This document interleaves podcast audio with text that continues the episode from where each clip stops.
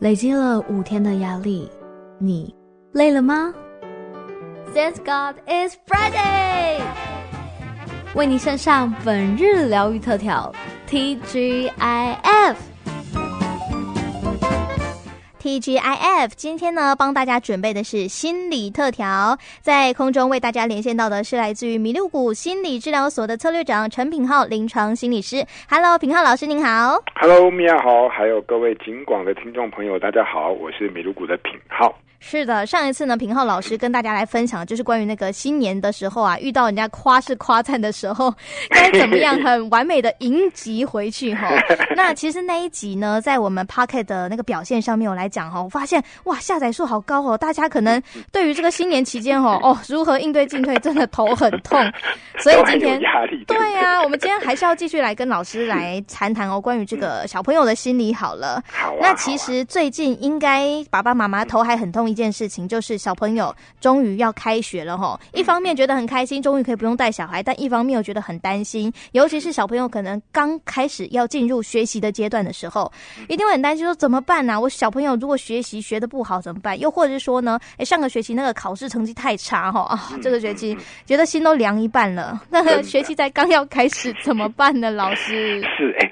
说到这个哈，因为你知道，就是寒假要准备开学了嘛，很多家长都会想说，哎，我们要收心啊，然后回到学习这件事情上。可是米娅，你知道，就是我自己这几年在学校看孩子学习哈，我觉得有一个很重要的部分，就是孩子的学习动机。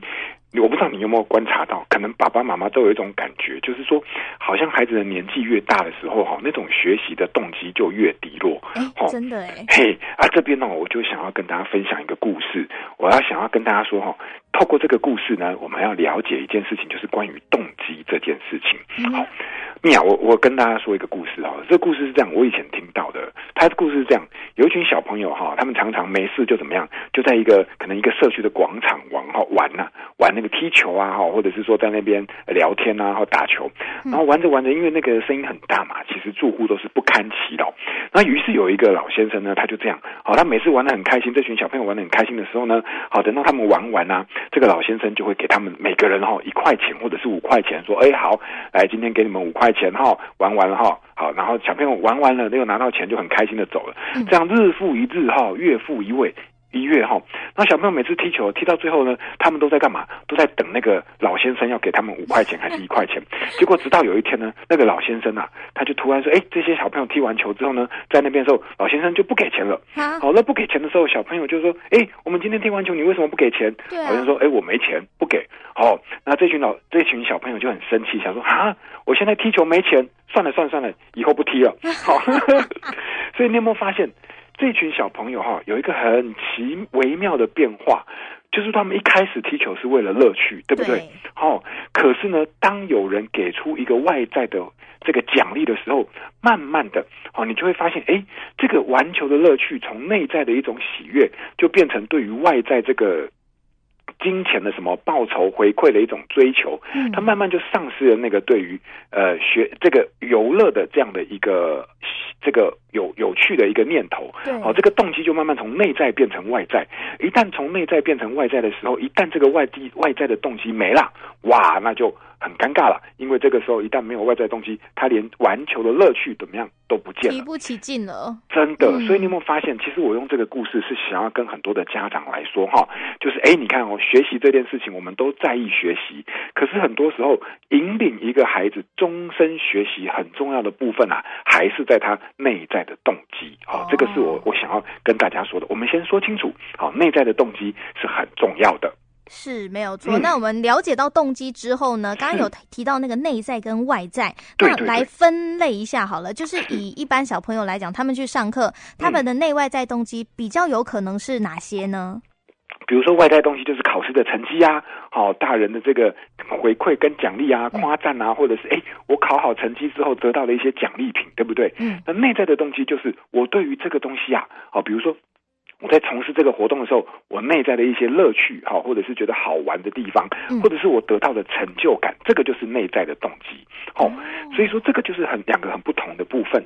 可是很多家长哈，或者是我们大人啊，很多时候就是在面对小朋友学习的时候，会比较着重在外在动机的部分，对，哦，那这个是比较可惜的，哦，所以我猜米娅，你现在心里想说，哎哎哎，那。你是不是要跟我们讲一下？那我们要怎么引发孩子的内在动机，对不对？对啊，我想说那个内在感觉都是那种心理层面的，是你又不可能说哦，我我让你有成就感，不行啊，那个是他自己自主觉得有成就感，那要怎么样培养啊？好，这个我又要再讲另外一个小故事哦，这个故事是美国的一个研究，而且我跟你讲这个故事很威哦，它是从这个美国斯坦福大学的研究的结果。好、哦，我先快速的跟各位听众朋友哈、嗯、分享一下这故事当。当初是怎么进行？他们他们这个斯坦福大学有一个教授，他有一次哈就把非常多的小朋友都找来哦，从小学一年级到高国中都有。找来之后呢，找来他们大学哦，他就把他们随便乱分，随便分分成两组，哦 A 组跟 B 组，哈混龄的。对，混龄都有啊，可是，一次就是一个人进去做实验就对了。好、oh. A 组、B 组分成两个人数一样的两个组别，哈、mm，hmm. 那里面都有各式各样的种族肤色啦，哈，年纪都从小一到高中、国中都有。好，是可是我跟你讲，最有趣的是哦，A 组跟 B 组的小朋友哈，他们进到这个实验室之后，一次一个，他们做的事情就只是回答一些题本。那这个题本是一次做一题，做完之后就做第二题。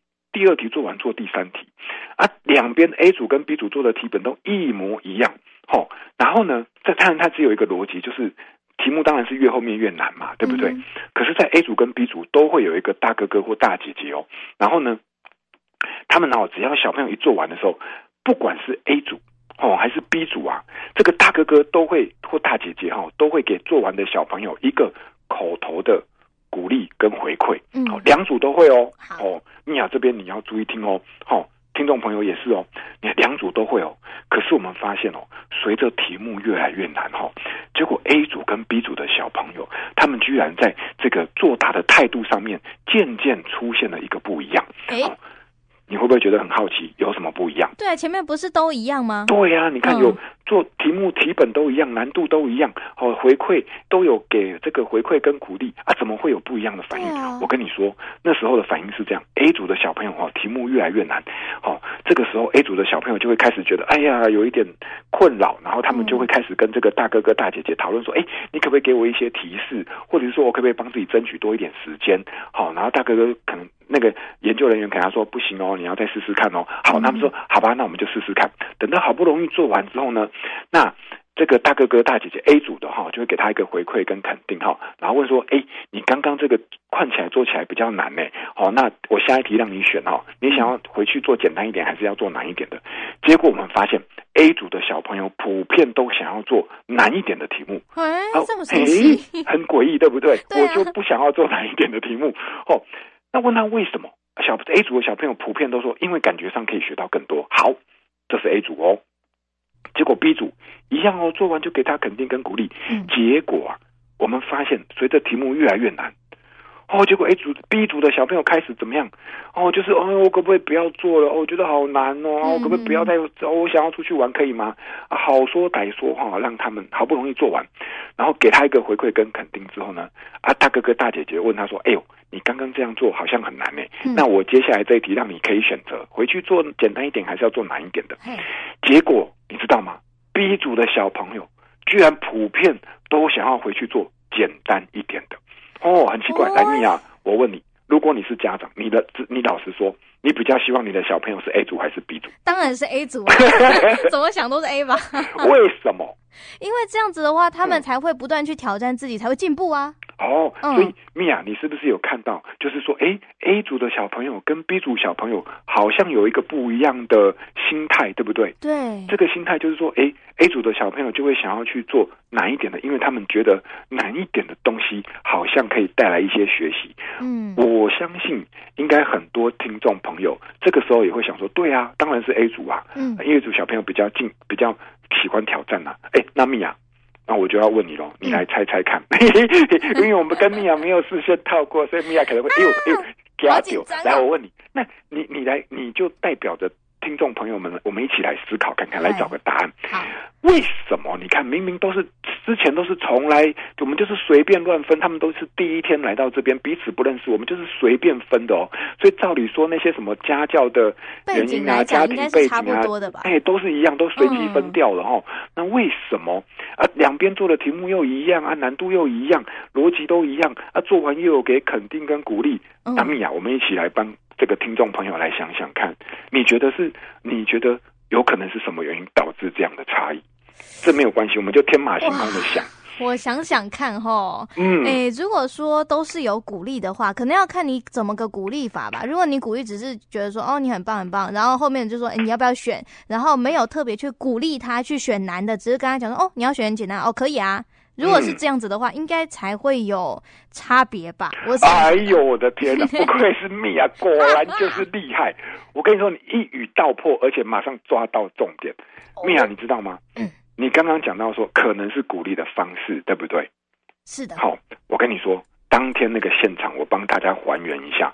当天在 A 组的那个现场，小朋友不是做完吗？嗯。好，A 组的那个大哥哥跟大姐姐就跟小朋友说：“哎呦，你刚刚这整个过程呢，我发现哦，你很认真的在投入这件事情，真棒。”这是 A 组哦。好。B 组呢，他的回馈方式是这样：哎呦，你刚刚把它做完了，我觉得你真是一个好聪明、好有天分的小朋友。好，我再说一次哦。A 组说的是哦，哇，你刚刚整个过程非常认真哦，我看到你非常认真努力的想把这个问题做完哦，嗯，真的不简单，很棒。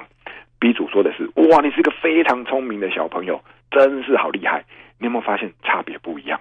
对，有差别，对不对？一个非常片面的就讲说，哦，你超棒，无敌棒。对，然后一个是说你哪里棒。对，很具，一个是很具体，但一个是在讲的是什么能力。所以你有没有发现，A 组在肯定的是在这个过程当中的什么努力？对，而 B 组在肯定的是一个你天生自带的什么能力。所以当我们发现哈。当肯定的内容跟焦点不一样的时候，就会让孩子对于这个面对挑战或者是学习这件事情内在的那个动机就跟着不一样了。嗯、哦，所以我们看到这个实验的结果啊，其实有一个非常简单的结论，就是说在学习的路上啊，其实我们都是需要被肯定。你可不可以肯定孩子的聪明？当然可以。可是呢，与其肯定能力啊，我更希望我们家长啊，在面对孩子的学习上更要。看到努力，好，有时候能力这件事情当然可以鼓励，但是如果看到孩子的任何一个努力，更不要吝啬的拿出来，而且越具体的看到这个努力，越把它回馈给孩子，表达你的欣慰跟认同，这个对于孩子来说哈，是一个非常重要的心态。这个就是我们在心理学里面讲的成长型思维哦，这个非常重要。哎，所以总结一句话。面对孩子想要保留内在动机，在小学、国中阶段，与其肯定能力，更要肯定努力。那或许我们可以一起来试试看哦。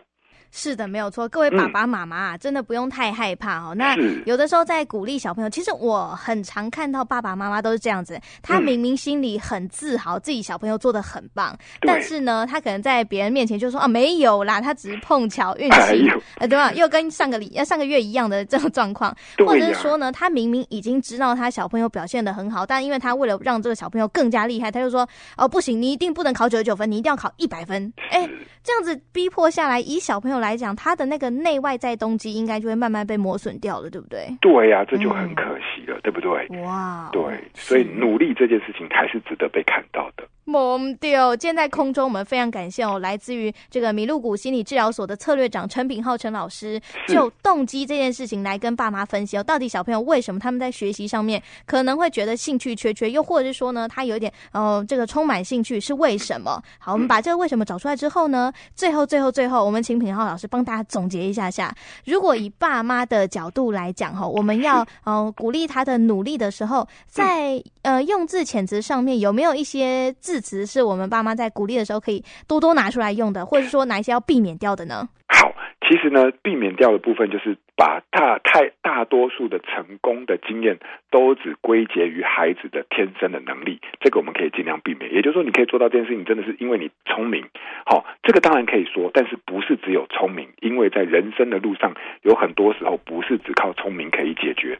所以说，在面对孩子学习或挫折的时候，其实我们可以做的事情是让孩子知道他的哪些努力，其实在这个过程当中很重要。而我们看到，我们具体的看到你做了哪些努力，而有哪些可能我们在方法上面还不够，我们可以继续改善。但这些东西，好归结到最后，其实还是决定在你愿意，你愿意去做尝试的这个心情。而这个东西，只要透过你的回馈，透过你的肯定。透过你的这个宝哎，这个赞美或者是认同，基本上就有办法慢慢的内化成孩子自己的人格的一部分。是没错，小孩的这个人格是从小慢慢捏捏捏捏大的吼，所以不要放过每一个可以让他变得更好的机会。今天的空中，我们非常感谢平浩老师，谢谢你，谢谢，谢谢，拜拜，谢谢，拜拜。